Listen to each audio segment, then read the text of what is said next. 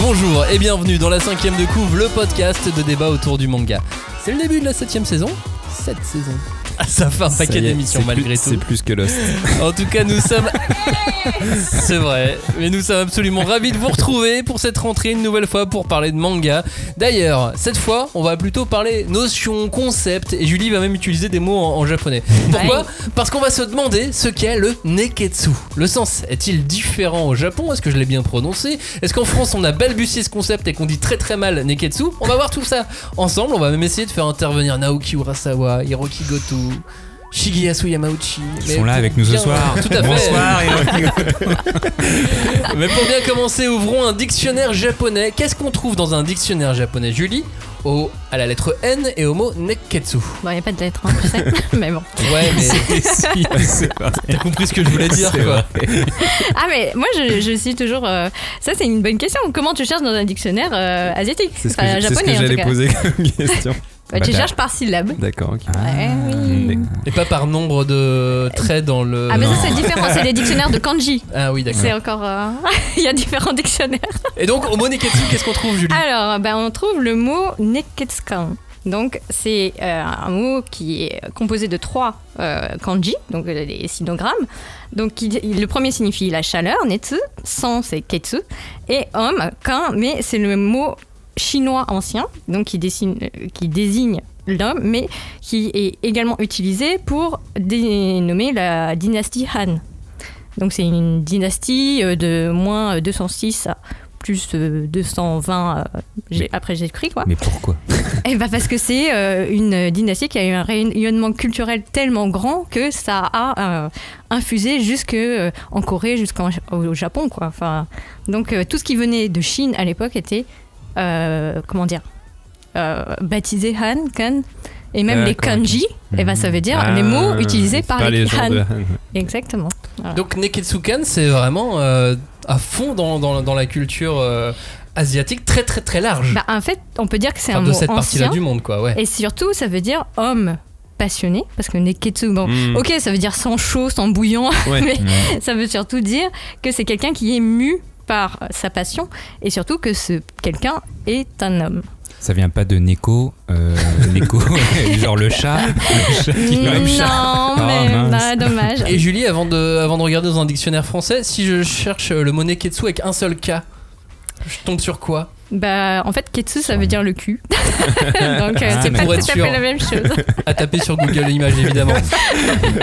Robin, si on cherche dans un dictionnaire français ou une encyclopédie collaborative, Alors si je prends la plus célèbre encyclopédie quoi, par collaborative, euh, ça nous dit que le neketsu, euh, littéralement sans chaud entre guillemets, désigne un kenva et un procédé narratif employé principalement dans les mangas shonen et shosetsu, euh, les romans quoi. Donc rien à voir avec ce que vient de nous dire Julie. Non, on est plus sur euh, un schéma ou un procédé narratif. Ah, Bon, ah. on, on va voir, on va voir. Mais c'est quoi le neketsu? C'est la question de cette cinquième de couve. Et c'est parti. On ne pousse pas, s'il vous plaît. On ne pousse pas, c'est inutile. Le public n'est pas autorisé à assister aux épreuves éliminatoires. Moi, je crois que je pourrais être un très bon ninja.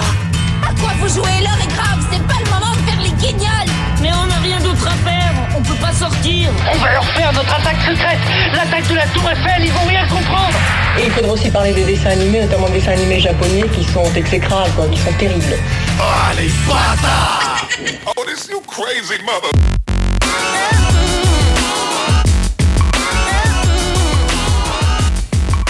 Bonjour à tous, re-bienvenue dans cette cinquième de couve, l'émission de débat autour du manga. Cette fois-ci, nous allons disséquer, dépecer, charcuter et aimer le neketsu. Enfin, son sens surtout, sa définition. Mais avant, laissez-moi vous présenter les membres de l'équipe qui ont été sélectionnés cette fois-ci. Elle, elle a la flamme du savoir incandescent. Fire Salut Julie. Salut Lui, il bouillonne de passion. Salut Johnny. Night of. Vous connaissez pas la Ino Team J'ai une super chanson pour vous. Et lui, tout simplement, c'est le feu. Salut Robin. Salut, ça va Ça va et vous? Ça va très bien. Si vous voulez réagir, si vous vous allez bien ou si vous allez mal aussi, hein, vous pouvez réagir avec le hashtag 5DC. Vous pouvez venir nous voir sur Discord. Vous pouvez aller voir Johnny sur Instagram si vous avez un petit coup de blues. Hop, une petite Ouais. discussion avec Johnny. En Ça général, ça mieux. remonte le moral. En général, ça. Non, au début, vous avez un message automatique. Alors Après, après, on m'a- vous avez un message bizarre, mais ça c'est on lui, m'a souvent normal. su- jugé sur ces messages automatiques, mais je vous réponds vraiment après, donc euh, n'ayez pas peur. Et dès qu'il y a un message automatique sur nos réseaux sociaux, c'est Johnny qui l'a Ouais. programmé parce que nous, on sait absolument pas comment faire ça. Vous inquiétez pas, euh, je déjà fait engueuler, mais qu'est-ce que tu me réponds? Bah c'est automatique, gaffe. On se retrouve aussi sur Twitter. Cherchez, vous nous trouverez. Comme d'habitude, selon l'app ou le site où vous êtes, n'hésitez pas à mettre euh, des étoiles, des cœurs, des pouces, des triangles et à, à vous abonner.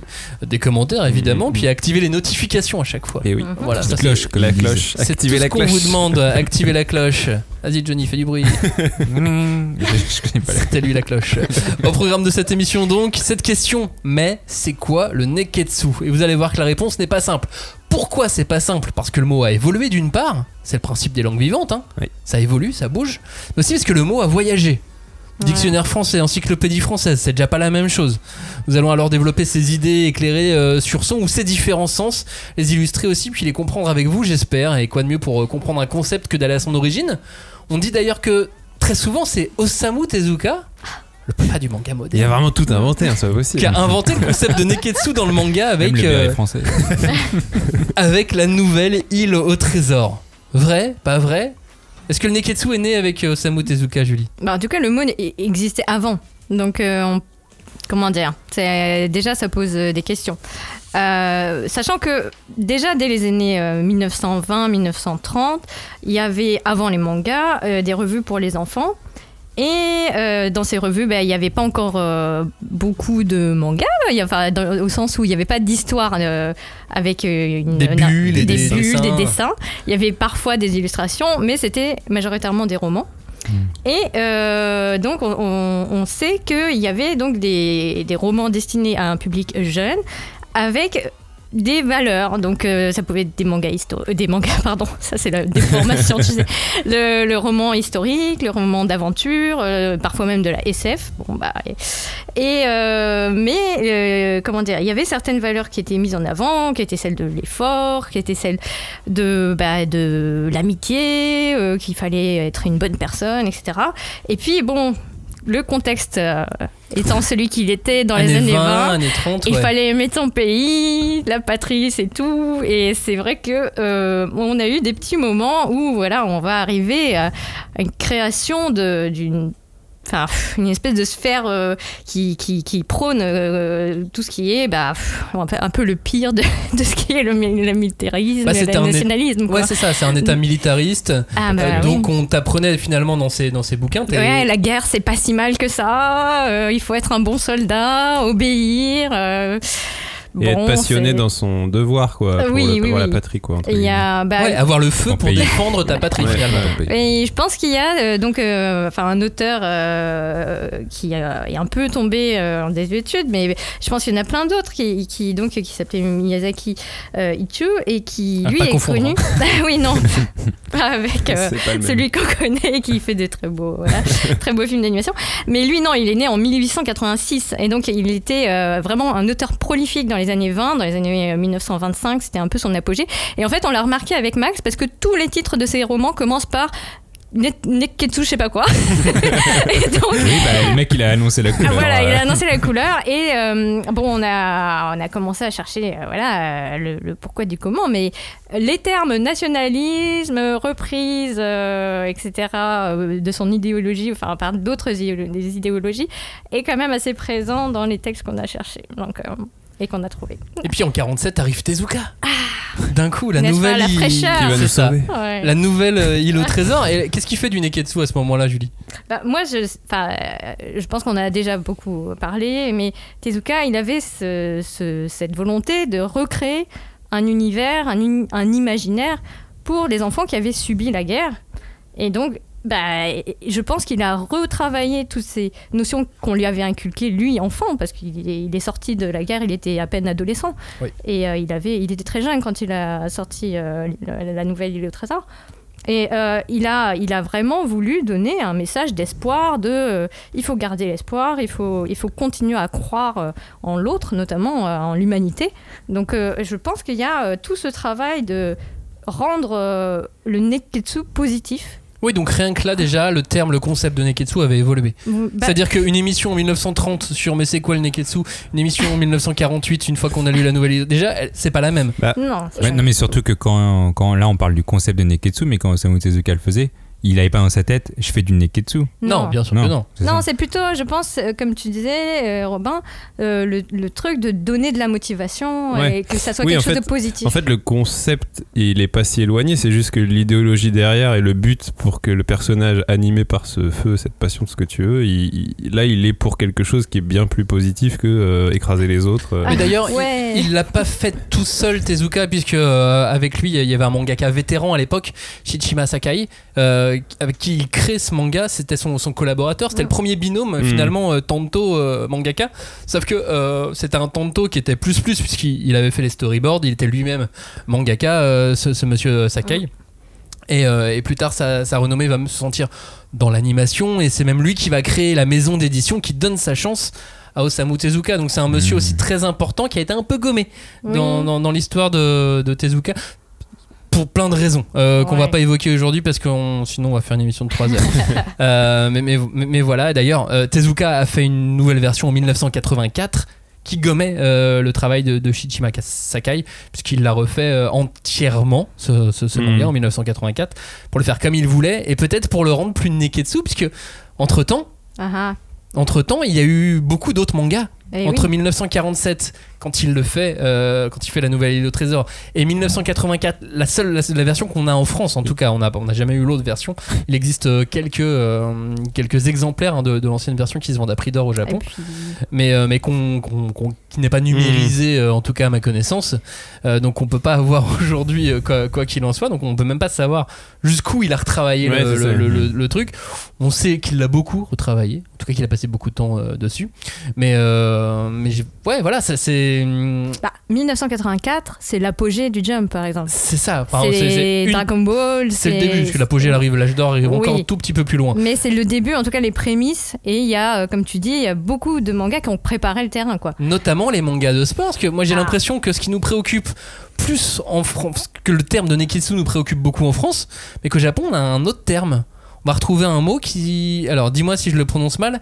Konjoron. Moi, j'aurais dit Konjoron, mais. Voilà, ouais, c'est ça. En français, ça donne la théorie des tripes, c'est ça Le Die Hard Spirit Ouais. Le Bruce dur à cuire. Euh, disons que, alors, euh, c'est à nouveau un, un mot dans trois euh, parties, enfin avec trois kanji. Le premier, est- ça veut dire la racine. Euh, et c'est marrant parce que ça peut se lire con, mais ça peut se lire né. Parce que né, c'est la racine aussi. Euh, et euh, Joe, c'est euh, plutôt le, le- la personnalité, enfin, le caractère, on va dire. Et euh, Ron, c'est vraiment la théorie, euh, le fait de rendre les choses un peu plus conceptuelles. Donc, Konjoron, c'est vraiment euh, le fait de théoriser une, euh, une idée qui serait d'avoir comment la fermeté d'esprit, donc la détermination, quelque chose qui serait inné. Et donc, il y a ce terme qui va être vraiment mis en avant pendant euh, bah, l'ascension fulgurante de l'équipe de volley féminine japonaise. hein. on vient de sortir des Jeux Olympiques. Et donc De en 1964, ah bah oui, à Tokyo déjà, Ah. euh, il y a eu euh, un phénomène qui a vraiment impacté la société à plein de niveaux. Bah, Donc, faut, euh, faut dire qu'on est en 1964, la guerre s'est finie en 1945, le Japon a été euh, touché par, euh, par deux bombes euh, Ouais. qui ont détruit la moitié du pays. Enfin, Peut-être Euh, pas la moitié. non, j'exagère Enfin, un en petit fait, peu, mais euh, qui ils ont pris deux marqué, bombes atomiques qui ont vraiment détruit deux villes ça, importantes. Mais ils ont pris plein d'autres bombes. Et voilà, Tokyo était rasé, Osaka ça n'existe plus. Enfin, c'est c'est une catastrophe à tous les niveaux. Il y a tout un pays à reconstruire. Oui, Mm. alors, ils Euh, n'étaient pas les seuls, mais. Bien sûr, mais, mais c'est un vrai défi euh, aussi pour, euh, pour, pour les Japonais de, de se reconstruire et de prouver durant ces Jeux Olympiques de quoi ils sont capables. Et là, ils vont euh, montrer beaucoup de choses, je pense. Et que. Bah, déjà, ils vont l'organiser correctement, il n'y aura pas forcément d'impair, mais euh, mais il y a un jour assez, assez particulier. Le champion de judo, que tout le monde attendait, est éliminé par euh, un Hollandais, je crois, en, en- finale olympique. Et ce jour-là, c'est le drame. C'est-à-dire que le, le champion olympique euh, Alors, en judo. en judo ne pouvait pas L'esprit perdre. du Japon. Ouais, le- le- C'est ça. Le mot japonais. Et le même jour arrive euh, l'équipe féminine de volleyball euh, Tatatin. japonaise. Que personne Les n'attendait. sorcières. Personne n'attendait. euh, oui et non. euh, Ah non, ça faisait déjà quelques années qu'elles qu'elles cumulaient les, les exploits. Elles ont cumulé Mais plus là- de 250 victoires d'affilée. Wow. ouais. C'est pour, juste pour te donner Et le en niveau. fait, non, ce qui s'est passé, c'est qu'elles se sont retrouvées en finale face à l'URSS. Donc, qui était quand même, euh, comment dire, un Bah, très gros. fois plus grande, Ouais. fois plus mastoc, Je sais pas. dix fois plus russe. Dix fois plus gagnant de la guerre. Mais en tout cas, elles vont gagner euh, la médaille d'or, quoi. Et c'était euh, donc des ouvrières qui euh, allaient à l'usine. Attends, Euh, les Russes ou les Japonais Japonaises. D'accord. Ouais, mais les, les Russes, peut-être, hein, ce serait pas étonnant, mais euh, je pense des que. militaires, les Russes, c'est sûr. Non, non, les- les- les- l'équipe japonaise était une équipe d'une usine. Parce que euh, je l'avais déjà expliqué dans une autre, émi- dans une autre émission. Au Japon, les, les- les entreprises, les usines finançaient, financent et financent encore les, les- les équipes de sport. Oh, c'est Pour se faire de la pub, tout simplement. vois, Mhm. Comme, Bah, comme du sponsor. sponsors, quoi. ouais. Ouais, voilà. Mhm. Sauf que c'est, elles financent entièrement, mais comme. mais tu euh, peux être sponsor bah, et les mettre tes employés dedans, c'est pas la même chose. Ouais, mais comme. euh, Les petites équipes quoi, de, de sport chez nous, c'est un peu ça aussi. Ouais, les c'est un petit peu les ça, mais même en Allemagne, tout. hein, tu, le, le Bayer Leverk- Leverkusen, par exemple, qui est un club très connu en Allemagne, c'est Bayer, c'est la, la, la, la- la La marque société. Bayer, quoi, la société. Bayer qui, euh, qui fait comme le, bah, le- comme le, le Red Bull Salzbourg. D'accord. C'est Red Bull, quoi. Comme son nom l'indique. Bref, donc du coup, effectivement, il y avait, il y avait- il y avait cette équipe euh, féminine. Euh, faut savoir qu'ils avaient- ils ont recruté des championnes japonaises euh, quelques années avant. Ah, bah oui, quand même. Dans tout le Japon. Bon, ils ont juste ils ont pris quand même les meilleures japonaises pour les faire travailler dans cette usine et, et faire une C'est dream quoi team cette quoi. Ah, c'est Blue Lock. Ah, toi, tu, tu vois. tu vas travailler à c'est l'usine. ça, les mais en meilleures fait, tu vas- Tu vas ouvrières. pas travailler, tu vas faire du sport, d'accord? Nous, Mais on t'en- non. on t'engage. Ah non, la fille, elle faisait 8h, 16h. Et après, elle faisait euh, genre 18 minuit Ah ouais. en entraînement pas, avec un mec. euh, ouhou, Alors oui, pas vraiment, Comment, euh, comment s'appelle-t-il euh, C'est euh, Daimatsu Hiro- Hirofumi. Hiro- Hirobumi, peut-être. Euh, et en fait, il est, il- c'était un ancien militaire et qui euh, enfin, genre, le mec, il, il leur a mis, mais il a fait le- le- l'entraînement de l'enfer, quoi. C'est, vraiment resté dans les, dans, dans, dans l'idée, dans l'imaginaire collectif que c'était euh, le l'entraînement euh, vraiment euh, acharné euh, physiquement et euh, moralement, je pense, très très difficile, qui a permis d'arriver à un résultat euh, qui, bah, je pense, en tant que sportif, tu Mm. gagnes une médaille d'or. euh, Oui, c'est la plus belle. Mais les matchs étaient fous, ils ont inventé des trucs. Genre la- Ouais. la, la roulade avant d'attraper la, Réception, avant la ouais. réception. Ah ouais. Ça, ça n'existait pas. Elles l'ont inventé, elles l'ont fait, elles l'ont créé. La roulade avant la réception. Non, mais- Hey. Personne fait ça, c'est un. C'est une technique de manga. Et c'est Eh là où bah. on arrive, c'est là où on arrive peu à peu au manga. C'est-à-dire qu'ils ont vraiment développé des techniques pour l'emporter. Mm. Ils l'ont emporté Avec de l'entraînement. avec des entraînements incroyables. Avec des, en, en Europe, en Occident à, à- à l'époque, euh, c'était même. euh, J'aime pas trop d'ailleurs la, la façon dont, dont- dont on en parlait, euh, comme pourquoi on entraîne des femmes comme ça. euh, Bah, tu sais, c'était très macho, tu vois. Ouais. euh. Ils vont, évidemment. pas, ils vont pas supporter. euh. Oui, alors qu'en Asie, bon, une femme, euh, Oui, c'est né pour travailler. hein. Surtout Vraiment. que elles, elles sont, elles étaient très contentes, sont très fières de, Ah, de s'être évidemment. entraînées comme ça. On peut le voir dans un film qui vient de sortir, hein, qui est sorti cet été, qui s'appelle Les Sorcières de l'Orient, de, de Julien Faro, qui est euh, lui à la base de docu responsable du service vidéo. Je sais plus, j'ai plus le, le terme exact euh, de l'INSEP. Ouais, Et euh, il s'est retrouvé avec des euh, Des rushs. des rushs ouais. qu'on lui a apporté, qu'un ancien entraîneur de, de, volet lui a apporté en disant bah tiens quand j'étais à Tokyo en 64 euh, j'ai filmé ça 64. et tout. Tiens, au fait. Parce que les, les sorcières de c'est l'Orient, c'est le. Comment dire C'est c'est un titre qu'on leur a donné dans la presse japonaise à l'époque. Mhm. Tellement elles avaient euh, d'exploits à leur actif et que c'était bah, presque Surnat- magique, quoi. Ouais, complètement. Mm. Ouais. Mais c'est- complètement fou. Et, et donc, est arrivé ensuite les mangas. Les Ah. attaquantes, je donne le nom français. Les attaquantes qui est sorti en 68, Attaque. 4 ans après. Euh, Attaque number one. Ouais. Attack number one. euh, qui, euh, qui, qui donc a été traduit en Les attaquantes quand le dessin animé est arrivé en France, qui est sorti en 68. Ouais, juste après. C'est leur histoire. Ah oui, c'est leur, d'accord, euh, enfin, ok. c'est leur histoire, c'est c'est elle quoi. Ouais. Les techniques et tout, tu peux retrouver, c'est euh, ils ont Le repris vraiment- design. Ouais. Ils ont repris et ensuite Jeanne et Serge vient aussi Ouais, de... you. vient aussi de, de, de là et derrière entre temps entre Jeanne et Serge et, et- et les attaquantes tu as 15 mangas de volleyball féminin Ouais, Mm. c'était vraiment. c'est euh, incroyable et ils ont tous fonctionné euh, relativement bien Et il y avait C'est beaucoup. Enfin, c'est devenu un, sport hyper populaire. euh, vraiment euh, dans ces années-là, quoi. Jusqu'en 2021 Ouais. où elles ont totalement échoué en poule. euh, Ah, c'est pas grave. c'est plus le même niveau malheureusement. Mais, euh, mais voilà, malgré tout, tous les mangas, de ça, on se dit mais pourquoi, pourquoi Jeanne et Serge c'était connu pourquoi il, y avait, pourquoi il y avait des mangas Pourquoi de volleyball Ouais, féminin le. Bah voilà pourquoi il y avait des mangas de volleyball Et féminin. en fait, c'est- très drôle. Je sais pas si t'as vu, euh, il disait qu'en en France, quand ils ont passé Jeanne et Serge, bah, il y a eu quand même un appel. Du Bien coup, sûr. euh, plein d'en- le d'enfants ont souhaité euh, voilà, euh, aller s'inscrire dans les clubs de volley. Mais ils n'avaient pas du tout les infrastructures, donc ils étaient débordés. Et ça n'a pas du tout marché. Parce qu'en plus, ils étaient là, ils comprenaient pas. Ils n'avaient pas compris que c'était en regardant un dessin animé japonais que les enfants avaient eu envie de s'intéresser à ce sport. Et après, ils ont vu la réalité aussi de Ah ouais, c'est pas comme dans le dessin animé. et Il faut beaucoup s'entraîner d'ailleurs. Ça fait mal aux mains. Et ça fait mal, ouais. Et les licences, elles coûtent super cher, ça coûtait 500 euros. euh. Mais non, tu pouvais le faire en UNSS. Ouais, non, mais nous, on fait pas ça. nous. Non, en UNSS, ça en coûtait province. rien, ça coûtait 15 balles à l'année. Non, mais surtout, là, toutes ces attaquantes là, qui ont gagné euh, les JO, etc., elles ont rien touché en droit dérivé. Moi, je trouve ça dégueulasse. euh, parce qu'en soi, on a, on a- c'est grâce à elles que tout ça, tout ça, tout ça s'est passé.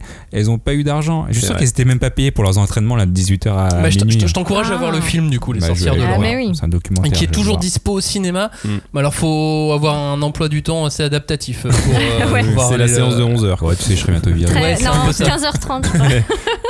Ouais, je crois que euh, là, c'était 15h30 à Paris dans un cinéma dans le 10e. Un peu obscur. mais j'ai vu, euh, a des séances partout en France, hein, mais euh, Mm. dans des grandes villes. Mais euh, voilà, il faut, faut, pouvoir, faut, faut s'adapter pour pouvoir aller le, aller voir. Exactement.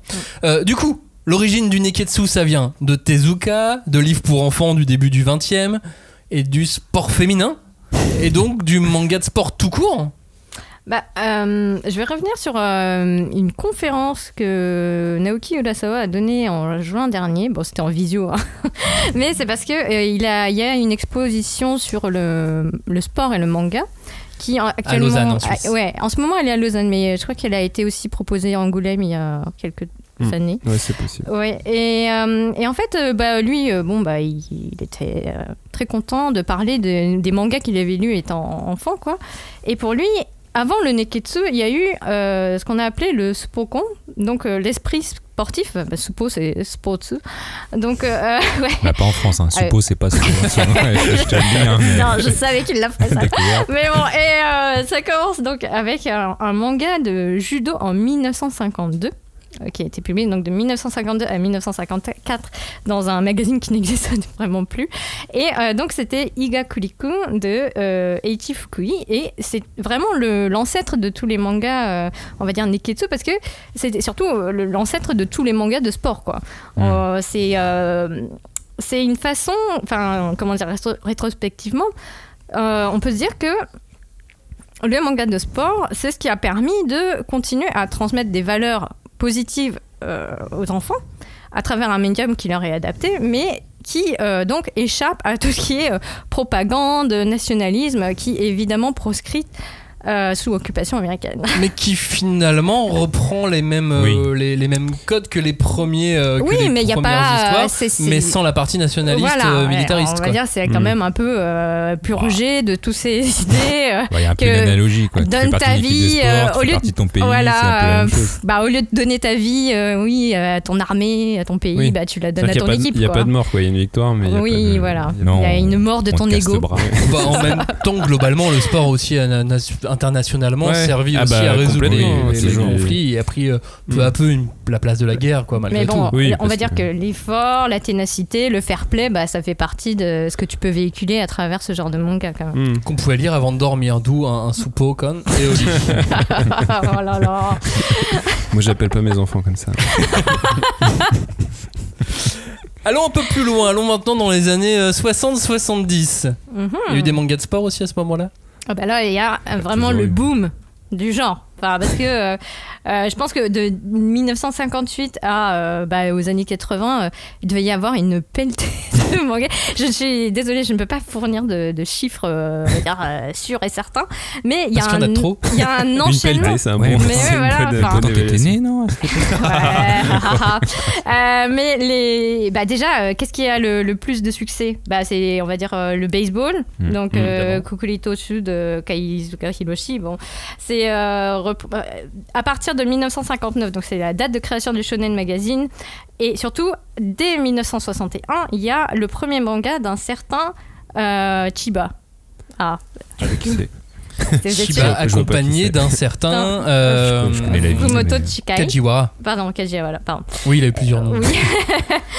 Et euh, en fait, ils vont euh, également s'essayer sur un, un premier manga euh, sur le sur le baseball, parce Mais que décidément le baseball avait la cote, Mhm. avant de créer Ashtanojo en 1968. Ah, d'accord. Et- alors, juste avant Ashtanojo, il y a un manga que Urasawa adore justement qui s'appelle Kyojin no Uchi, c'est ça? Et, ouais, alors, Kyojin no Hoshi, c'est 1966. L'étoile du géant. Et exactement. Oh. et euh, c'est pareil, c'est aussi le, exact, le, le, le plus grand succès de, de, en termes de manga de, de baseball, je pense. Parce qu'il y a encore aujourd'hui des gens qui euh, peuvent citer des personnages de Kyojin no Hoshi. Bon, je sais pas quel âge ils ont. Mais euh, donc, euh, Ikki Bah, Comme quand. Robin cite Tintin, quoi. Voilà, exactement. Et euh, donc euh, Noboru Kawasaki, euh, donc étaient euh, respectivement les scénaristes et dessinateurs. Bon, ils ont créé, ils ont forgé toute une génération de lecteurs à ce genre de, de récit, quoi, où c'était vraiment euh, très très euh, comment dire porté sur, euh, comme on disait tout à l'heure, les valeurs de l'amitié, de l'entraide dans une équipe, de l'effort collectif. Mais euh, en plus, avec cette idée qu'il y a euh, le héros qui doit affronter l'image de son père qui était lui-même un héros de, de baseball. Hmm. Donc ça collait parfaitement à l'époque.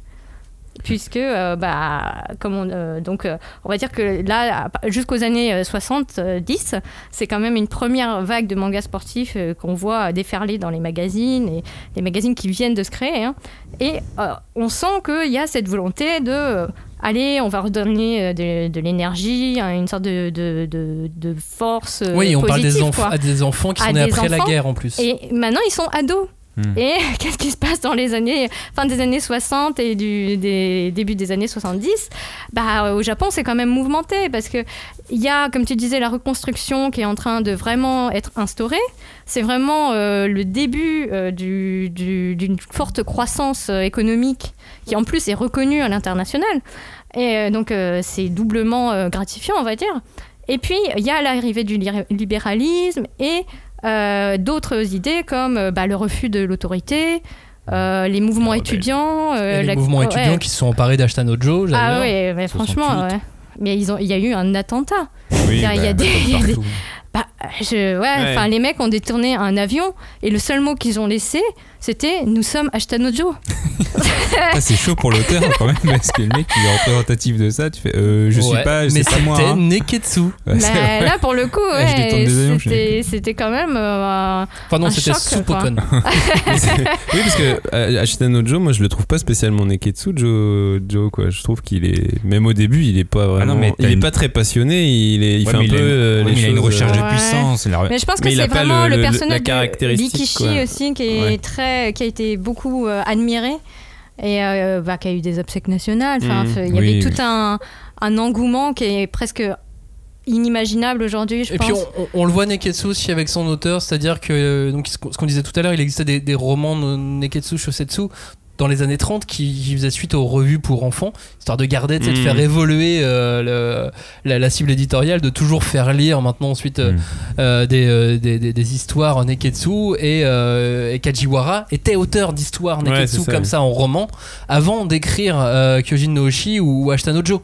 Et il était auteur de ce genre de roman, donc euh, forcément il, il a mis Il y avait ce- cette il a patte-là mis dedans, cette quoi. patte là dans, euh, dans Ouais, Joe, enfin là- dans Ashtan Joe. Là, euh, Julie l'a dit très rapidement, hein, je sais pas si vous avez compris, mais il y a un personnage de manga qui est mort et il y a eu des obsèques nationales. Ouais, mais le mec il on est mort et des gens sont allés dans un enterrement d'un mec fictif et ils étaient en train Ouais. de pleurer Ouais. parce En que le mec fictif est mort. Des On est d'accord. lycéens hein. ont organisé des processions, ont refusé d'aller en cours parce Oh là que là. il- voilà, Oh, les les clichés étaient morts. Ouais, mais la valeur d'Ashtan Joe au Japon, Ouais. elle, est, euh, elle est considérable. Mm. Ah, c'est, Elle est c'est vraiment vraiment, le considérable. symbole, euh, je pense. euh, Il y avait un manga aussi qui s'appelait dans les années 70 qui s'appelle Dokaben, c'est ça? Ah, Dokuben, c'est le, le truc de, de, bah, de Yaku aussi, enfin de baseball, quoi, enfin, qui prend la suite. Mais je pense qu'on peut faire une anthologie de manga de, de, manga de, de, fou, ça. de baseball? de baseball, Mm. vraiment. Robin, pour conclure cette petite partie historique, est-ce qu'on mettrait pas un petit peu de Campbell dans le Neketsu? Attends, tu parles de Neve Campbell? De- exactement, Je vois, de- je vois de- rien, je vois de- rien qui rapproche Neve Bah, Campbell. en avec- fait, euh, crime. En fait, donc Campbell qui euh, a créé, qui a théorisé Le, ouais. le monomythe, est-ce que ça a un lien avec le neketsu? Parce que nous, Français occidentaux, on en voit. Bah parce que nous occidentaux on aime bien toujours mettre de l'occidental dans tout ce qu'on lit mais euh, je pense pas que les japonais ils aient lu Campbell et ils en aient quelque chose à fiche de, des théories de Campbell parce que déjà je voulais en profiter pour un petit peu euh, malmener ce, ce bon vieux Campbell parce qu'il est un peu cité à toutes les sauces, je pense par beaucoup de gens qui ne l'ont pas lu. Or moi je l'ai lu depuis parce que vous m'aviez offert euh, le héros mille et un visages et déjà je peux vous assurer que c'est super galère à lire ce truc.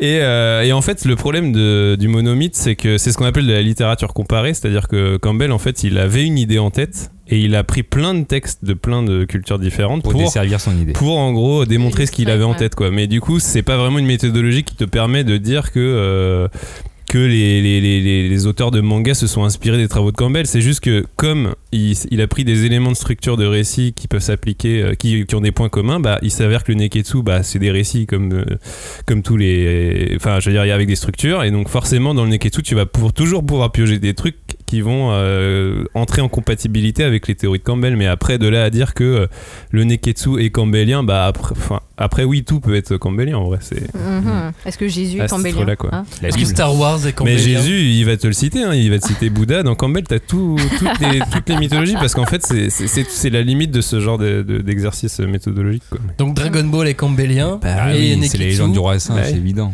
Tout Mhm. comme euh, le jeu de dames. Le- Le jeu de la Ah dame. oui, tu vas loin. Le jeu de la dame. Non, il y j'aurais- avait- t'avais t'avais pas suivi sur les réseaux sociaux, il y a beaucoup de gens qui ont fait Ah, mais le jeu de la dame, en fait, c'est un vrai Neketsu. Ah oui, si, je me rappelle de cette histoire.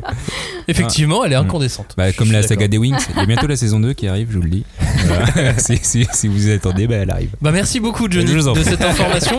Je vais en profiter pour faire un petit intermède un peu actu. Je ne sais pas si vous avez vu récemment, mais tous les mangas qui sortent, ou en tout cas beaucoup de mangas qui doivent sortir là euh, depuis la rentrée, sont tous décalés. Ah. Ah, on repousse d'une semaine suite euh, à euh, quelque chose indépendant de notre volonté. Mm. Un problème de fournisseur nous, euh, nous oblige à repousser tel manga de deux semaines. Euh, ah, tel manga est en rupture, nous allons pas pouvoir vous offrir euh, des nou- le, le- le- le tome avant quelques semaines, voire mois.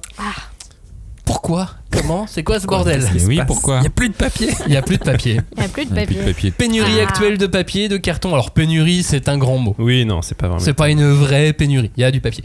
Euh, Il y a du papier. Il y a moins de papier carton, de carton.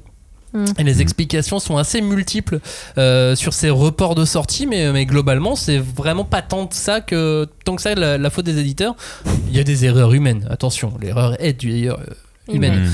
Mais euh, mais il n'y a pas que ça. Il y a l'augmentation de la consommation des bouquins. On en parlait cet été dans, dans, dans- dans Mm. l'émission qu'on a faite sur, sur les Et ventes. ouais. C'est complètement fou. Ouais. C'est-à-dire que des, des éditeurs qui avaient prévu du stock pour un, un manga sur un an et demi, deux ans, Non plus rien. n'ont plus rien. en six mois.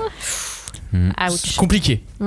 Autre chose, euh, vous savez qu'on n'utilise plus de plastique pour euh, faire des pailles Ouais, ou des gobelets Ouais, vrai, on Eh ben on utilise du papier Ah, et ah. du carton Mais pour les cotons-tiges aussi. et même pour les cotons-tiges. C'est vrai, c'est vrai. Mais arrête d'utiliser les Et c'est les mêmes Ah, arbres. j'en utilise plus. C'est- Et, et en plus, le carton, il y, a- il y a un truc qu'on- qu'il faut savoir sur le carton, c'est qu'on peut pas encore vraiment faire du carton recyclé. On peut faire du papier recyclé, Hmm. mais euh, le carton, ça demande euh, de la matière un peu plus euh, pure, un peu plus euh, dure. Mhm. Ouais, et puis comme tu dis, c'est les mêmes arbres, mais c'est un traitement différent. Donc ça veut dire que tous les papetiers ne se sont pas euh, adaptés assez rapidement à cette nouvelle demande. C'est-à-dire qu'ils ont des stocks de papier, mais qui sont pas encore vraiment Ouais, ils en avaient plus adaptés à assez, faire du carton, parce que le carton, c'est en général de la, de la feuille ondulée, là, euh, Mhm. comme vous voyez souvent dans les cartons. Ouais. Et du coup, toutes les usines ne sont pas encore euh, équipées à fond ça. pour faire ça. Quoi. Mhm. Et sachant qu'il y a quand même euh, majoritairement deux zones qui fournissent le monde entier, il y a deux poumons en papier, la Scandinavie et la Chine. Bah ouais. Et le Covid a, euh, a sévi les usines. et en les Chine et en. Scandinavie. Putain, c'est abusé, la Chine, il n'y a plus de PS5, il n'y a plus de papier. Franchement, c'est c'est quoi cette histoire? Pourquoi la Chine elle dirige le Euh, monde? fait local. Voilà. Donc c'est euh, c'est assez compliqué, surtout qu'il y a quelques il y a quelques mois déjà, avant le Covid, il y avait eu euh, quelques petits soucis avec des grosses augmentations euh, du, du- du coût du papier. Mm. Oui. Euh, qui euh, qui ont ensuite il y a le Covid qui arrive, les prix ont aussi flambé bien évidemment. Ah. Donc euh, les éditeurs euh, négocient avec euh, les euh, fabricants qui eux-mêmes négocient avec enfin bref.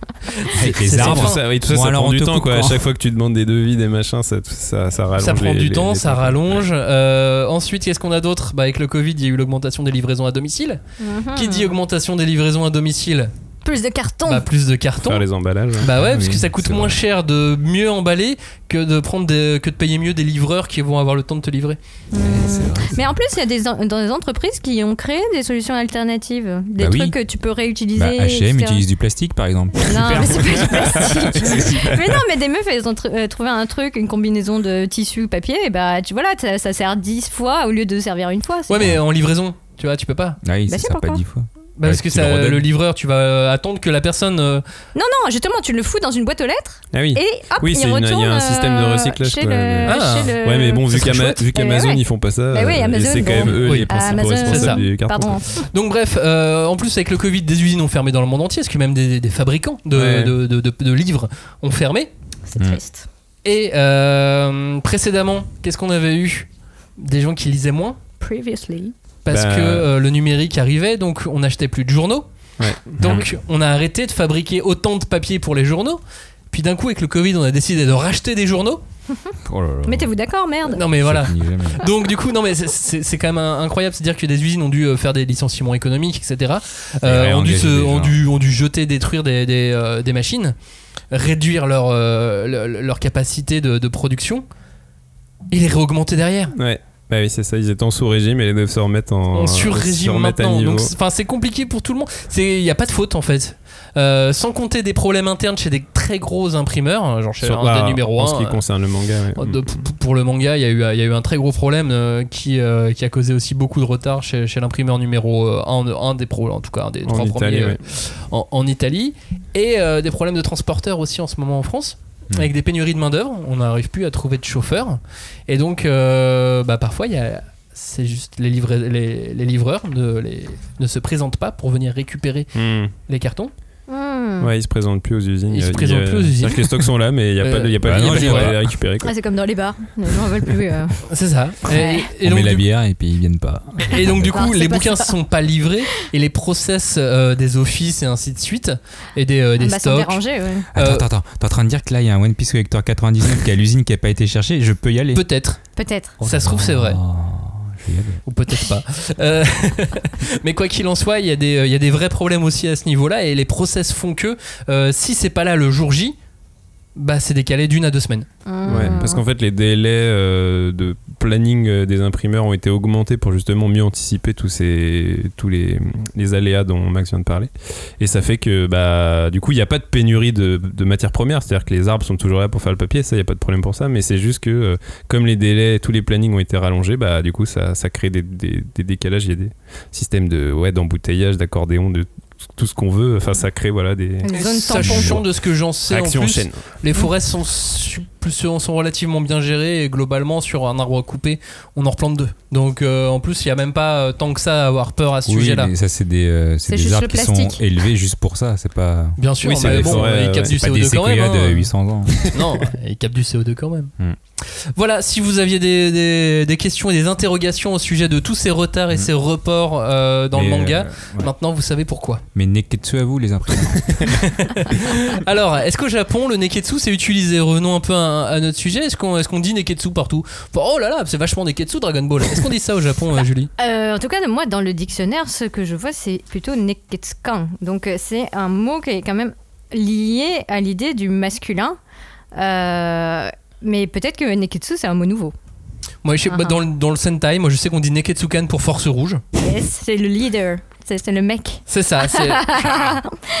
mais, euh, mais je suis. Si, en tout cas, quand par exemple, j'ai rencontré Hiroki Goto, Mhm. j'avais des questions, c'est des questions de français. Euh, Hiroki Goto, c'est un illustre rédacteur du, du- du- en chef, rédacteur en chef du, du Shonen Jump. Et, et donc, il sait de quoi il parle. hein. Et donc, je lui ai parlé de Neketsu et il m'a pas regardé bizarrement. hein.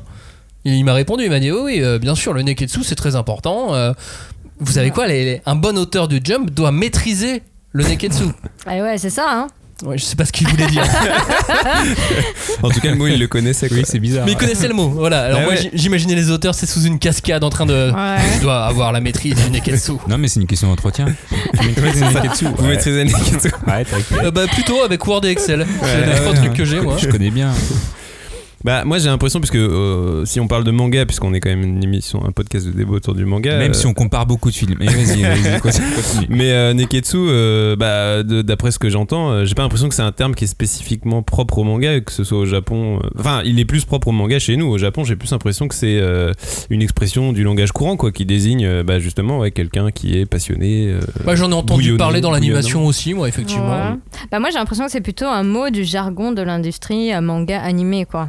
Donc euh, qui a comment dire que en tout cas si on dit neketsu à quelqu'un euh, en dehors du contexte du manga, il comprendra euh, ce que tu veux dire, mais quelqu'un qui travaille ou qui parle régulièrement du manga aura plus une idée précise de de- d'exemples, il pourra enchaîner sur la discussion, je pense.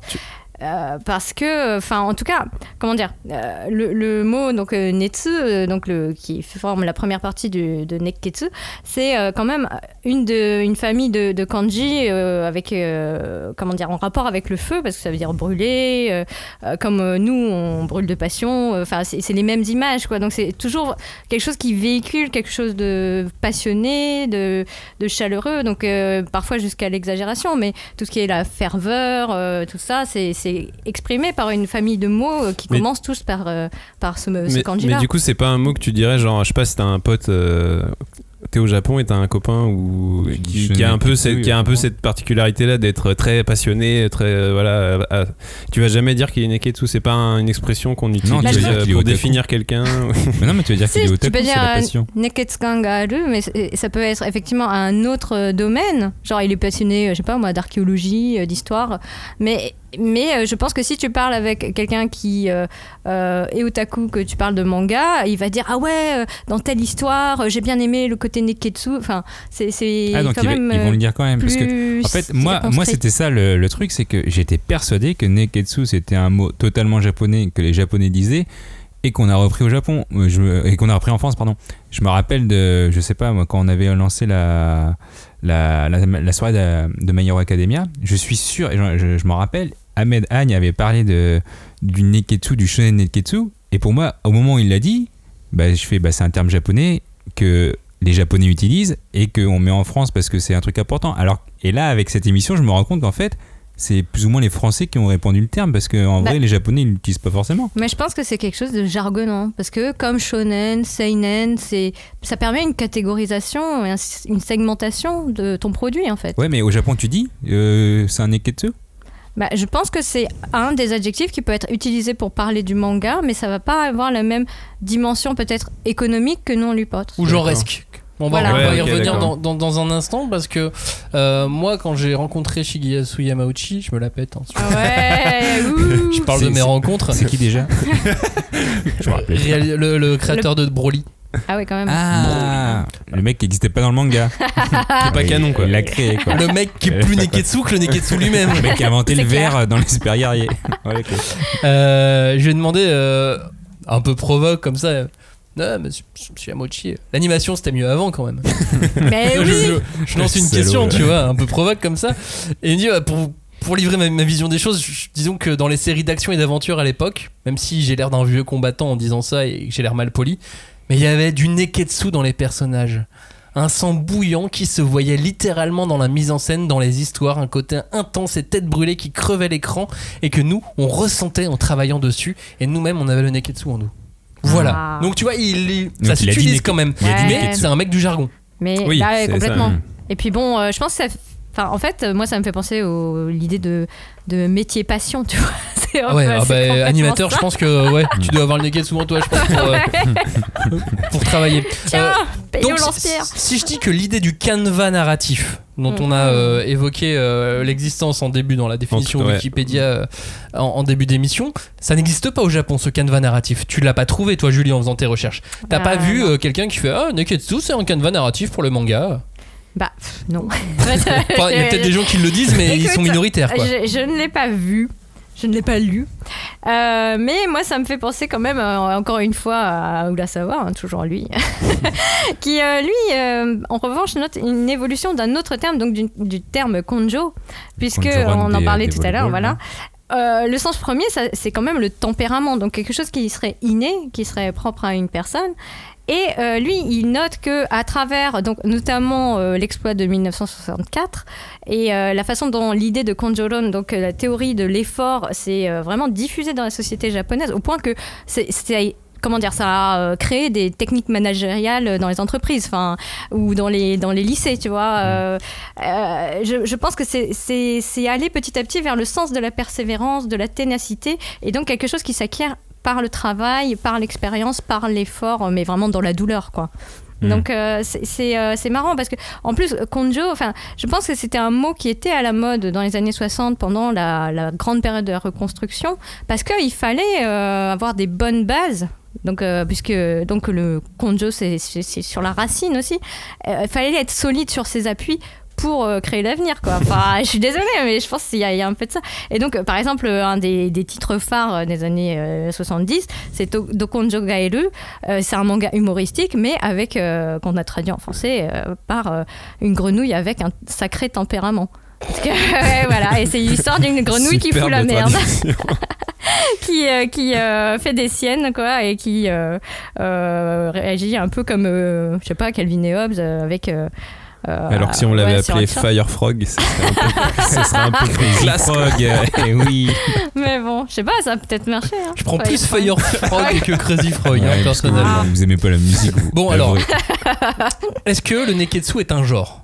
Ah. Moi, je pourrais dire oui. Ah, moi j'étais totalement sur oui. non. Je, je pas. Bah, Joe, si je te dis qu'à partir du moment où on peut rassembler des mangas sous une même bannière Ouais, et ressortir tout un tas de points communs, ouais. c'est donc un genre. Comme le hentai, pareil. Franchement, c'est pareil. Ah bah ouais, bravo. Non Vous êtes Bah pas d'accord si. Bah, moi, je dirais oui au sens où le neketsu, c'est reconnaissable et donc ça devient critiquable. Donc, euh, il y a un auteur euh, qui est pas très connu en France qui s'appelle euh, donc euh, Kazuhiko Shimamoto qui, lui, s'amou- s'est amusé à le tourner en ridicule euh, euh, dès euh, 1984 avec euh, Hono no Tenkosei, donc euh, l'élève euh, comment dire, euh, qui, qui est transféré d'un autre lycée. Donc le nouvel élève euh, en feu, quoi, déjà. Et, euh, et un de- une de ses séries phares, donc c'est La Plume de Feu, qui a été euh, un petit Donc peu... il a pris les codes traduite en communs du 2001. Neketsu mais pour le tourner en dérision. ah, Donc c'est une preuve complètement, que... c'est c'est complètement ridicule. C'est-à-dire que c'est un mangaka qui veut tout faire, mais puissance 1000, quoi. Et donc, bah, c'est c'est- c'est- c'est débile. La plume de feu, c'était sorti chez un tout petit éditeur euh, de, de milieu, début des années Ouais. 2000, Muteki, qui a, qui a duré un an seulement. Donc, du coup, ils ont pu, ils ont pu sortir deux tomes. Et, euh, Et mais si, si un, si un éditeur nous, nous écoute, euh, Ah bah je ouais, pense ouais. qu'il y a quelques petits trucs pas très chers. Bah, franchement, faites une édition collector dessus. Euh, Il y a des chances que, que ça se On a dit il y a pénurie en ce moment. Robin, c'est un genre ou pas alors? Bah moi j'ai envie Toi, de dire à par partir, rapport du à ce moment où qu'on les vient de Ja- dire. à partir du moment où les japonais ne le comment Ah, dire, ne le verbalisent pas comme un genre, j'ai un peu du mal moi à le considérer comme un genre quoi. Après ou alors c'est quelque chose que nous en tant que français Mais on, si, regarde, on- Shonen on- Jump, il a dit euh, est-ce on que a tu créé- maîtrises le Neketsu Oui, mais il, a, il en parle pas comme un genre, il parle d'une espèce de concept, tu vois, genre, euh, Mhm. tu vois, même Ouais. euh, le, cet auteur là qui, qui, Qui faisait les qui romans. tourne en, di- en dérision Ah non, oui. les, Ouais. les, les codes, est-ce qu'au fond de lui il dit je, je, je tourne en dérision le Neketsu? Non, il, il tourne en dérision, je sais pas moi, un, Un état d'esprit. un état d'esprit, un Ouais. truc, mais est-ce qu'il tourne en dérision un, un genre euh, narratif spécifique, Bah, tu si. vois c'est- je pense c'est- bah. Après, c'est- il y a une nuance quoi, mais c'est. Il y a une nuance, je, Une je- nuance je- très je- fine, Je suis d'accord parce coup. que même si on, si on reprend effectivement cet auteur du début du XXe siècle, euh, Ichiro Miyazaki, euh, il faisait de la SF. Neketsu, il faisait du Ouais. nationalisme. Neketsu, effectivement, Et- il faisait des et en fait, genres avec Neketsu. T'en- T'enchaînes sur ce que j'allais dire parce que effectivement, je sais pas pourquoi j'étais en train de penser à, à Psyren et je me suis dit est-ce que c'est un manga Neketsu ou est-ce que c'est un manga de SF Et il y a un moment, en fait, il y a un genre qui prend le pas et Psyren, c'est la SF qui prend le pas. Et il y a des mangas où c'est le Neketsu qui prend le pas. Hmm, Sur Mhm. Psyren, je pense que l'auteur a une maîtrise du Neketsu qui est très rare. Alors que c'est la SF qui compte. Il a formé toute la nouvelle vague actuelle du Shonen Jump. euh, Lisez Psyren. Et ben Bien voilà, évidemment, lisez Psyren. Le débat, le débat est là. Euh, donc si, si c'est non, sinon c'est c'est pas un genre, c'est quoi? C'est une notion Bah, moi, j'étais partie sur l'idée que c'était un schéma narratif. Et que ça concernait donc pas tant le contenu, euh, mais vraiment la structure d'un récit. Et bon, à ce moment-là, c'était l'écueil campbellien, quoi. Mais, mais dans ce cas, tu veux dire, euh, genre le héros, c'est toujours un héros euh, où il En- manque ouais, quelqu'un de sa en- en famille. apprentissage, euh, il est nul au début, il devient Attendez, fort. on va faire les codes après. Ah oui, pardon, d'accord, désolé. Bah, moi je dirais, euh, pour revenir à ce que je disais juste avant, c'est euh, littéralement, je reprends le terme, Neketsu ou Neketsu Kan, ça désigne bien un personnage et pas un récit, quoi. Donc pour moi, un shonen Neketsu, enfin un Neketsu, c'est un récit, mais qui est toujours porté par un personnage Neketsu. Je veux dire, Mm. Fais juste une expérience de pensée, tu remplaces le héros de n'importe quel shonen Neketsu par Shinji de Evangelion. Est-ce que ça reste un Neketsu, tu vois? C'est. Ça met le nez. Ça, refroidit direct. Tu vois, genre, euh, est-ce que vraiment on peut Attends, considérer. j'essaye d'imaginer Shinji dans un tournoi.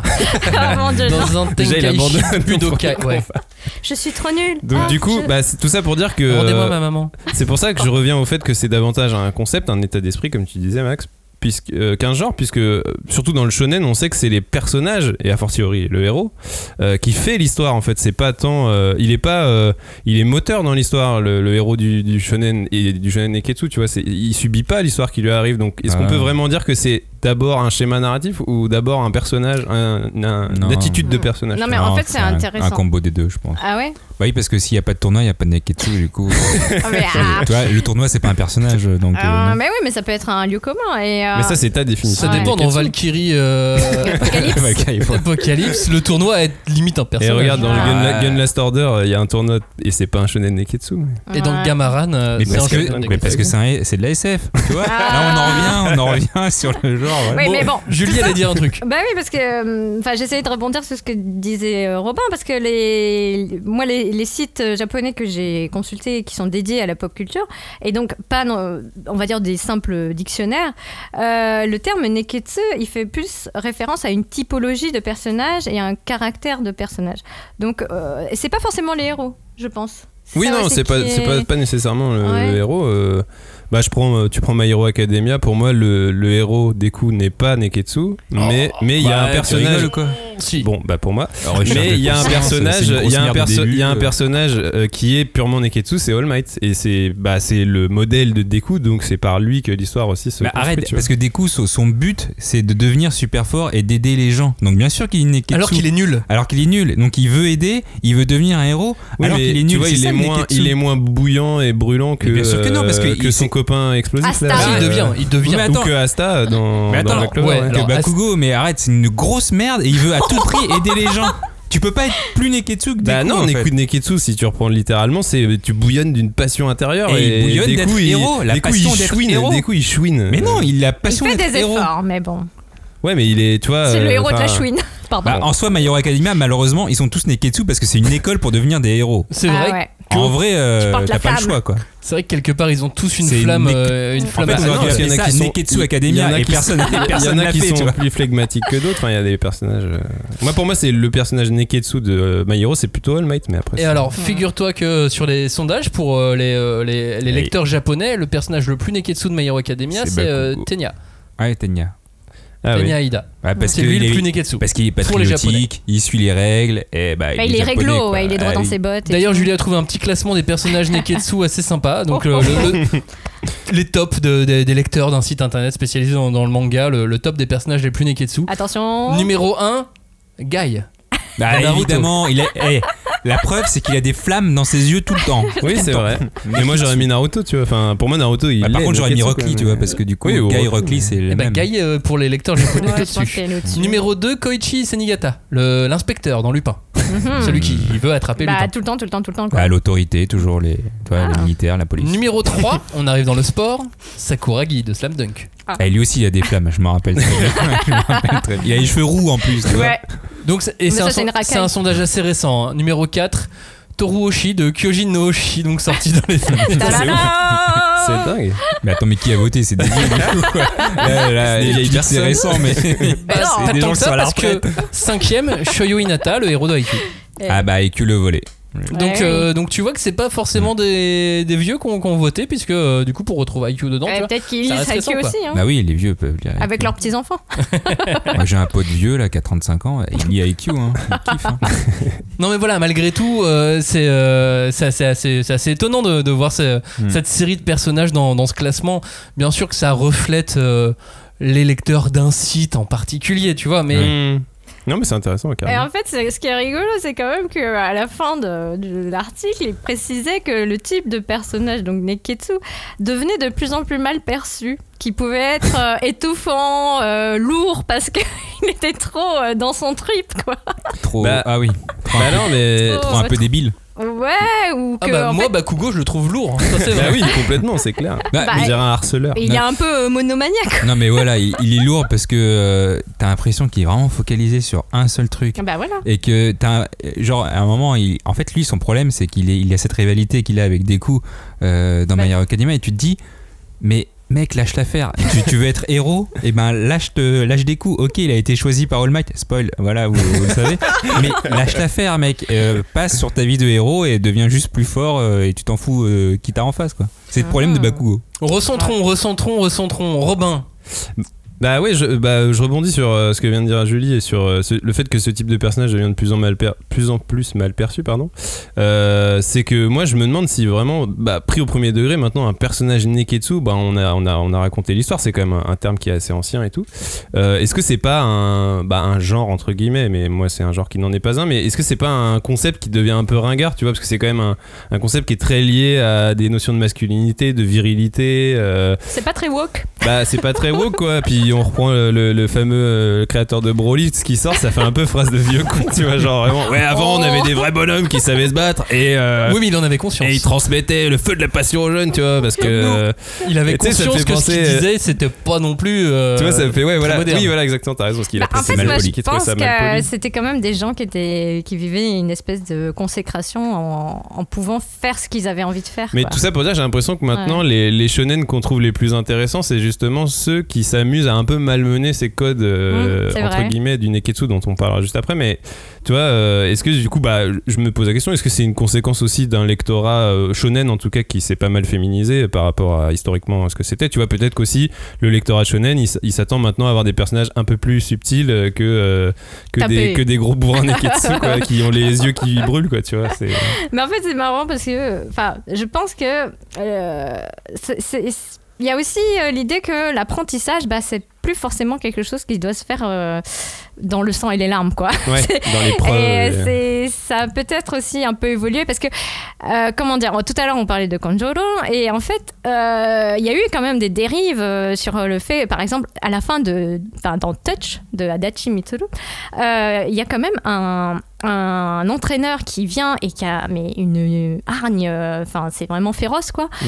Et il va euh, savater des gamins parce qu'ils ont 15 ans et il va mais vraiment les mettre plus bactères, tout ça pour qu'ils ramènent une putain de coupe à la maison.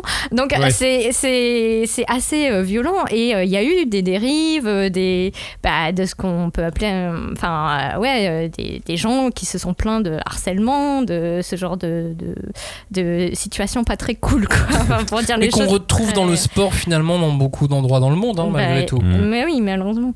Juste avant de passer à la suite, je voudrais qu'on mette en parallèle 30 secondes Yu Yu Hakusho et, et Jujutsu Kaisen, qui euh, Jujutsu Kaisen qui est une sorte d'héritier du Yu Yu Hakusho. Mhm. Yu Yu Hakusho au milieu des années 90 qui était The Neketsu Oui. Oui, Mm. complètement. Mm. complètement et qui a eu un, un carton mais euh, Ouais, phénoménal. fort- phénoménal au, au Japon, notamment en attrapant le public féminin grâce à l'animé, Mhm. qui s'est ensuite rabattu sur le manga. Comme, euh, comme finalement Jujutsu est en train de le faire euh, aujourd'hui, Mhm. mais beaucoup plus rapidement peut-être, parce que la- l'animé est arrivé plus vite. Parce qu'il y a Et- plus de femmes en France. ouais. Et euh, non, mais dans le monde, dans le Oui, monde entier, il y a plus de lectrices tout court, euh, de toute façon. Et euh, Jujutsu Kaisen, qui est donc qui serait donc un, un héritier du Yu Yu Hakusho, je trouve que lui, il malmène le Neketsu de manière extrêmement habile. Et il arrive à mettre du Neketsu ou à remettre, puisque du coup on revient aussi aux Mhm. années 60, du Neketsu sur les personnages féminins qu'on avait oubliés pendant très- de très longues années. Bah après, je pense qu'on a une. Enfin, en tout cas pour l'histoire du personnage féminin, euh, là on s'est beaucoup concentré sur les mangas shonen. Donc euh, il y a eu quand même beaucoup de, mangas de sport qui étaient shoujo et qui prônaient euh, les mêmes valeurs.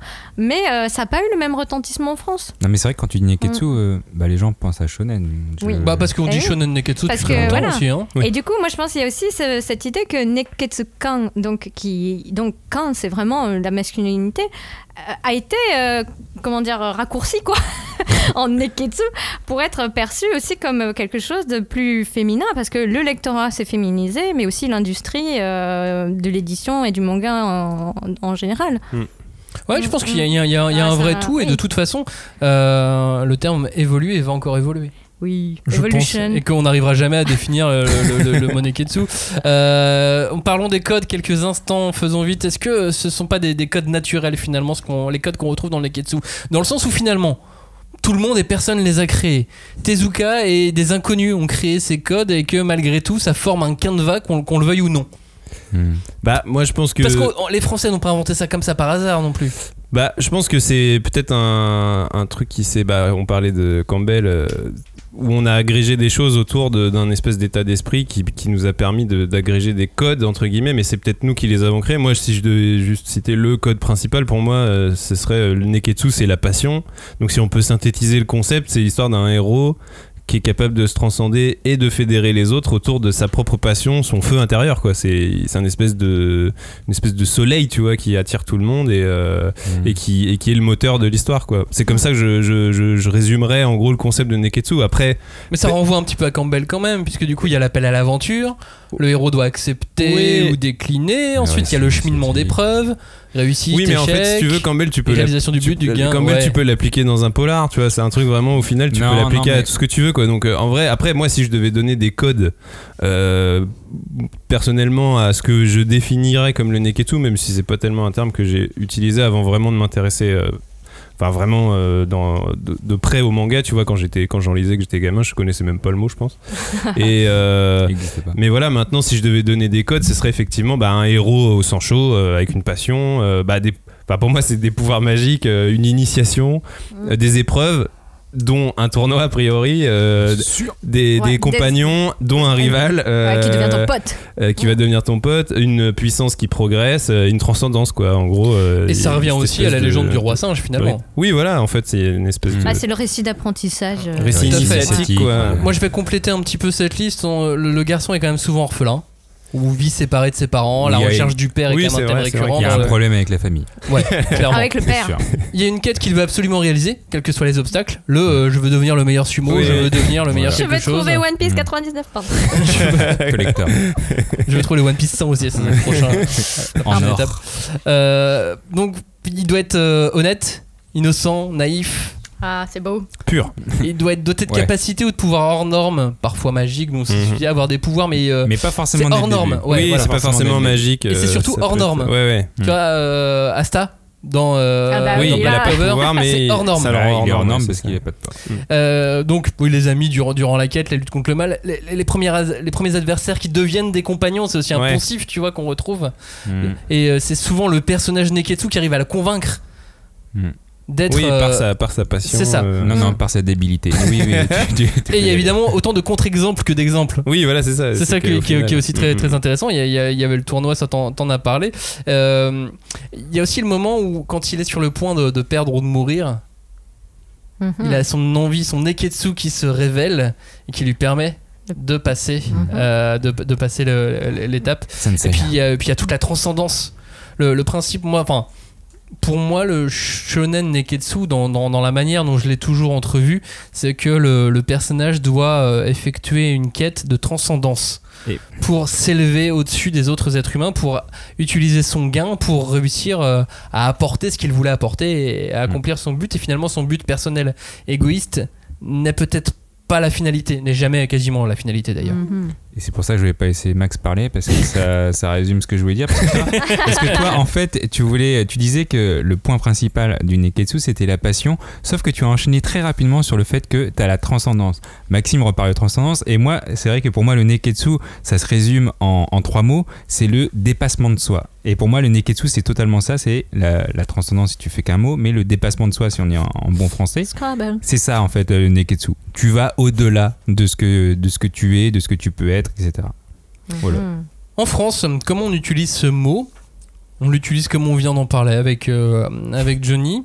Est-ce que euh, est-ce qu'on on a fait une création d'esprit Frenchy ou d'esprit occidentaux avec ce mot? Bah je sais pas mais moi j'ai recherché et c'est vrai qu'il a priori, le terme, euh, il apparaît pas forcément euh, très rapidement en France. euh, J'ai vu vite fait, il y a des Au commentaires. milieu des années en- 2000 peut-être hein? Non mais Ouais. 2000, 2006, euh, tu trouves sur des forums un mec qui a dit un jour Neketsu, bon, on sait pas d'où il l'a sorti, toi. Il a, il a peut-être lu une traduction quelque part, mais euh, j'ai Ah, l'impression qu'en ouais, France, C'était une traduction. en France, on utilise le shonen Neketsu, mais Julie, tu nous le disais au Japon, c'est pas forcément. un- Bah, en tout cas, moi, répandu, j'ai trouvé dans un dico du manga français, hein, édité en 2008. Euh, donc, euh, Donc là, assez ancien finalement. euh, Bah ouais, maintenant. Non mais c'est important justement, tu vois, dès 2008. Mais donc, je vous la lis en entier Vas-y, dis- Neketsu. Adjectif. Littéralement sang brûlant en japonais. Devenu un qualificatif dans l'univers des mangas, ce terme induisant exaltation est aujourd'hui synonyme de survolté, trépidant, épique, voire déjanté. Il s'applique en particulier aux œuvres des séries shonen avec un léger glissement de sens. Au Japon, en effet, le qualificatif neketsu induit clairement l'idée d'agitation, de délire à la manière d'un Texavri. Ok Ah là là là là Tandis qu'en France, Neketsu est davantage associé au thème du dépassement de soi, bravo Johnny, Et du voilà. courage, de l'implication, voire du triché. sacrifice. Autant de vertus qui rejoignent la mystique virile du combattant telle qu'elle est prônée dans l'imaginaire traditionnel japonais et qu'au Japon on évoquerait plutôt à travers des termes comme Neshin, donc le cœur brûlant, ou Ishokeme, se donner corps et âme. Ah oui, ça je connais. Voilà. Bah, c'est Eh une oui. belle définition. C'est une belle définition. Enfin, assez, assez complète. Non mais on hein, retiendra Texaveri, quoi. ouais, je pense que c'est surtout ça qu'on va le monde fou, quoi. Ouais. Bah, Mais- Avec la bouche qui descend. Ouais.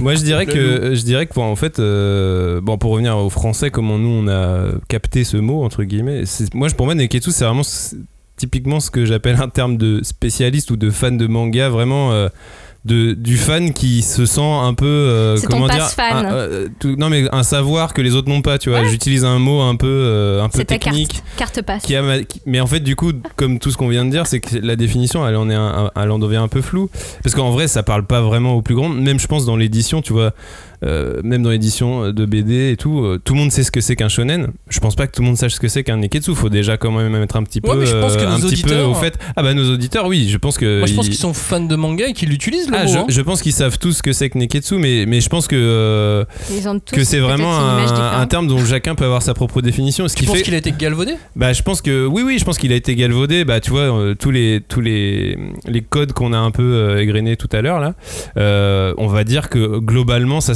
s'applique à ce qu'on peut appeler le shonen d'aventure, quoi. En gros, euh, Dragon Ball, euh, One Piece, euh, Naruto. tu vois et, et donc pour moi je pense que quand aujourd'hui un français un fan de manga un peu spécialiste utilise le terme neketsu il a ça en tête quoi il a en gros en tête un shonen un shonen du jump ou un shonen tu vois avec tous ses codes avec le héros les pouvoirs et tout Et dans le milieu de l'édition manga et au, niveau- au niveau de l'édition manga, je pense pas que, euh, que ce soit un terme qui soit vraiment si. euh, en, tout cas, sé- segmentant, entre guillemets. J'en avais parlé à, Satoko Inaba, qui est la directrice éditoriale euh, des éditions euh, Glénat euh, Manga. Et euh, elle me disait, elle, que. Bah, elle, sait, bien ce que c'est que le Neketsu. euh, elle est japonaise, donc elle connaît très bien le mot, tu vois. Mais elle me dit, moi, je. je, je je- j'envisage jamais mes publications sous ce prisme. Est-ce que je publie un neketsu ou non? Pour, pour elle c'est vraiment un, un élément de jargon qui va servir à faire parler les gens qui ont envie de d'étaler leur science sur un truc. Mais elle quand elle publie un titre c'est un shonen de tel type de tel de tel genre justement plutôt comédie Ouais. romantique plutôt SF plutôt ce que tu de veux mais tel mag de prépub, plutôt de dans tel mag et tout. Et euh, mais, mais en soi si c'est un neketsu ou pas euh, même elle je pense qu'elle se dit que c'est un truc du passé quoi le neketsu Bah, en alors, gros les- euh, pour le coup, je pense que Ahmed Heinz doit être carrément le contraire parce bah oui que mais du coup c'est marrant clairement, que lui, chacun il a axé ça en termes. Alors, je sais pas si c'est vrai, hein, là, c'est mon, c'est mon avis, attention. hein. Il a axé ça en termes d'argument commercial. Genre, le shonen neketsu, c'est celui. qui- Alors, le shonen, ça fait vendre en France, c'est c'est la, part- la grande part euh, en termes de, de vente. Mais le shonen neketsu est encore plus grand et quand il, quand il le sort en, ter- en, en termes et qu'il le sort en interview, il sait que ça, ça aura plus de portée de dire shonen neketsu que juste shonen. Bah c'est peut-être après ça. ça- Enfin, je pense que c'est Non mais c'est peut-être après ça. Du coup sa stratégie éditoriale de s'adresser à son cœur de cible qui est le lectorat de shonen un peu spécialiste et, et du il coup s'appuyer sur plutôt eux. bien avec Et du My coup, Hero voilà, Jujutsu euh, derrière. C'est c'est Ouais. une stratégie qui se tient quoi. Après euh, je pense que Satoko elle, elle est plus dans un truc de tu sais Glénat c'est le, le, le gros éditeur Oui, donc oui. euh, on veut vraiment s'adresser à, Bah, ils à ont la pas masse. besoin de dire quoi, que One Piece c'est un guillemets. shonen neketsu Oui, voilà, pour le vendre. D'autant qu'il différent. d'autant que d'autant qu'il a chouiné euh, le fille donc à partir du moment où il chouine c'est Le fini. Neketsu Ah, est mort. Il est devenu des coups. il est devenu des coups exactement. Aïe aïe aïe. Mais tu vois, lui, c'est pareil. Il avait pas de pouvoir et il en a eu un. Tu vois, c'est le dépassement de soi. De qui tu parles? Bah, de, de Luffy. Luffy. Bah si, il a mangé très tôt. lui. Non, mais au début, il avait pas de pouvoir. On est d'accord que c'était un mec Oui, normal. mais c'était un enfant. Bah il avait 7 ans. Oui, mais c'était un enfant nul. C'était un enfant qui pouvait Et à cause de lui, l'un des plus grands pirates du monde s'est fait bouffer le bras. C'était un enfant de 2010. Mais quelle est la citation exacte Bon, bon, bref, en tout cas, on a compris. En France, on l'accorde euh, toujours Neketsu donc au shonen manga. Donc Oui. euh, bon, c'est ça, hein, un manga pour jeunes. Donc euh, en tout cas pour jeunes garçons, est-ce que c'est forcément passionné, agité Euh, Est-ce qu'il faut exhorter à tout prix la jeunesse à aller au-delà de ses limites Évidemment. Euh, ah, Sinon, qu'est-ce qu'ils vont faire de toute cette énergie, n'est-ce Bah pas oui. Bah oui, ils sont tous trop hyperactifs. Donc il faut Voilà. bien à un moment donné euh, Canaliser tout ça. et brûler son énergie. C'est ça qu'on dit pas assez parce que les enfants. cosmos. Ça remue beaucoup, donc si tu leur fais brûler leur énergie, ils font des meilleures nuits après. C'est un une truc- théorie. C'est un truc de parents le neketsu. Ouais, c'est Ouais, ça. ouais, ouais, Neketsuron. Bon, finalement, alors, c'est quoi? C'est quoi le neketsu? Comment on définit? Ah, Il n'y a pas de réponse. hein. non, je pense que c'est un peu euh, compliqué. Julie, allez. Bah, je, vais- je vais essayer. Donc, en tout cas, pour moi, le, le Neketsu, c'est euh, quelque chose qui est une composante du manga moderne. Et donc, c'est quelque chose qui est très peu perceptible. C'est- ça fait partie. De, de ce qu'on attend d'un manga, on va dire euh, shonen. Et donc c'est une conception des choses qui, qui vraiment s'est transmise de façon très lente, qui a vraiment infusé euh, plusieurs strates Donc de presque lecture, tous les mangas etc. sont neketsu et presque aucun manga n'est neketsu. Bah, en tout cas, euh, il y a toujours cet échappatoire de. Bah, il y a toujours un personnage qui veut euh, voir euh, bigger than life. euh, quoi, je peux jamais devenir champion machin. Bah c'est pas grave, je ferai 140 pompes tous les jours. Enfin, et ouais, bah il est là quoi. Robin, Bah moi ce qui est ambigu avec le neketsu c'est qu'à la fois j'ai l'impression que ça désigne quelque chose de, de super précis, tu vois, on disait un genre avec ses codes, sa structure, son schéma, nanana, et de très flou puisqu'en fait au final euh, chacun semble avoir sa propre euh, définition du genre neketsu quoi. Et on n'arrive même pas à la fin de cette émission, c'est quand même plus d'une heure qu'on tra- qu'on Ah, parle bah, du sujet et on n'arrive pas vraiment à non. savoir ce que c'est quoi. Parce que je pense que le concept il s'applique aussi bien euh, aux œuvres que euh, à leurs personnages. Bah moi je parlais surtout des personnages, mais aussi de leurs créateurs quoi. En vrai quand t'es auteur de manga, euh, t'es neketsu quoi, t'es passionné. Euh, le neketsu c'est le bouillonnement, c'est la passion. Et ah bah, je c'est pense trois que- pages par jour. ouais. et je pense qu'au final, ouais, c'est ça. C'est, je pense que si tu peux même euh, généraliser, tu peux dire que le manga au sens large, c'est neketsu, quoi. C'est, c'est un, c'est un, c'est, c'est un, c'est un univers de passion, quoi. C'est. Bah, c'est- Julie, tu voulais rebondir Ouais, parce que le, le résultat de. Voilà, comme dit Robin, c'est que le, le Neketsu, il a tellement euh, influencé finalement la façon de, de voir les choses que c'est les mangaka d'aujourd'hui qui font partie de cet univers qui perpétue. Alors bon, c'est un peu compliqué, euh, mais on va prendre un exemple. Et pour moi, le plus parlant, c'est celui de euh, l'auteur euh, Toyotaro, qui dessine euh, en ce moment Dragon Ball Super. Et donc, bah, Toyotaro, il est devenu en quelque sorte une partie de l'œuvre qu'il a qu'il admirait quand il était enfant, quand il était amateur, parce qu'il a pris la suite de Toriyama et donc il va perpétuer euh, cet univers Mais- qu'il admirait tant. Mais je pense que ça s'applique même aux lecteurs, quoi. Parce qu'en vrai, les lecteurs maintenant, enfin, faut voir sur les réseaux sociaux quand même, les fans de manga, ils De quoi sont méga neketsu, quoi. Les mecs, ils sont euh, Un et peu trop et les filles aussi, d'ailleurs, tout le euh, monde, bah, tout le monde brûle d'une passion complètement euh, Ce que dévorante, quoi. nous racontait cet été dans Oui. l'émission sur, euh, sur l'école. Ouais. Bah oui, Ah c'est ça. oui, avec les, les, les, les, Les enfants qui lycéens qui étaient prêts à se battre pour, bah, pour, affirmer leur idée sur, sur des personnages de, manga. Mm. après, ils ont des problèmes. Johnny, c'est quoi finalement le neketsu alors? Eh ben, c'est- je trouve ça incroyable parce que c'est vrai que j'ai j'ai parlé du dépassement de soi et je pense que si Kanya était là, il l'aurait dit. mais à aucun moment, aucun de vous n'a dit. Il y a la force de l'amitié là-dedans. Et je trouve ça fou parce qu'en vrai, le Neketsu, c'est aussi la force de l'amitié. Vous n'êtes pas seul dans le dépassement de soi, vous êtes Bah oui, dans le dépassement de tout le monde en fait. Il y a énormément de gens autour de vous. Et quand vous êtes dans la merde, que vous allez crever, il y a la force de l'amitié qui, est là pour vous sauver. C'est vrai. Voilà. Et personne c'est très beau. Et pour conclure cette émission, je peux entendre, je peux entendre que le neketsu est mort. Mais quand le neketsu est mort, vive le neketsu. le neketsu est immortel et il va mourir et il va se renouveler et évoluer sans cesse. Euh, cette émission sera ainsi certainement plus valable dans quelques mois. Tout ce qu'on va dire sera totalement fucked up. Et elle redeviendra. Et elle euh, redeviendra pertinente quelques années après. Phoenix. Et ça va peut-être revenir dans, dans quelques années si on a de la chance. Mais voilà, le, le- le neketsu, c'est euh, C'est le feu. c'est le feu, c'est bouillant, c'est la passion, c'est l'amitié, c'est un, énormément de choses. C'est t'as aussi un canvas, mais euh, mais je pense qu'il n'y a plus aucune définition valable aujourd'hui, Mm. Ah. tout simplement. Et, et je pense que euh, Oui, il faut pas, faut pas forcément l'utiliser à tort euh, ou, ou à raison, mais, euh, mais voilà, utilisons, utilisons-le. C'est, c'est un mot de la langue. Bah ouais, en fait, c'est presque de la. On fait presque de la philo là, hein. c'est-à-dire qu'on est en train de définir un concept quoi, et finalement. Arrête, c'est il y a un mec hyper- qui va sortir ça. C'est son hyper diffus quoi. Non mais en vrai c'est ça quoi. C'est ça qui fait que c'est beau. C'est que c'est c'est c'est à la fois euh, é- euh, évident et, Et diffus. et très flou quoi. Tout à fait. Merci d'avoir écouté cette émission. N'hésitez pas euh, à réagir. Ah bah oui. Maintenant que c'est terminé, on vous réencourage à mettre euh, des étoiles, des triangles, des euh, cœurs, des euh, pouces, Des croix, pieds, des ce carrés, triangles pas ce L2. qu'il y a Et d'autre. plus, plus. Des euh, triangles, triangles, carrés, L2. Mm. Notre prochaine émission Quart sera sur le, le shoujo d'amour. Voilà, si, si vous posez des questions sur est-ce qu'il y a de l'amour dans les shoujo, bah non, pas, Pas du tout. Notre Pas prochaine toujours. émission sera sur les mangas de la rentrée. Ah, bon. Quelque Bah, chose de de beaucoup plus euh, beaucoup plus concret. Il y aura de la- il y aura de l'amour. Il y aura de Ouais. l'amour. Ouais, Bah ouais, ouais, de l'amour. Merci d'avoir écouté cette émission. On vous dit à très bientôt, même à la semaine prochaine d'ailleurs. Ciao, salut. Ciao. Salut.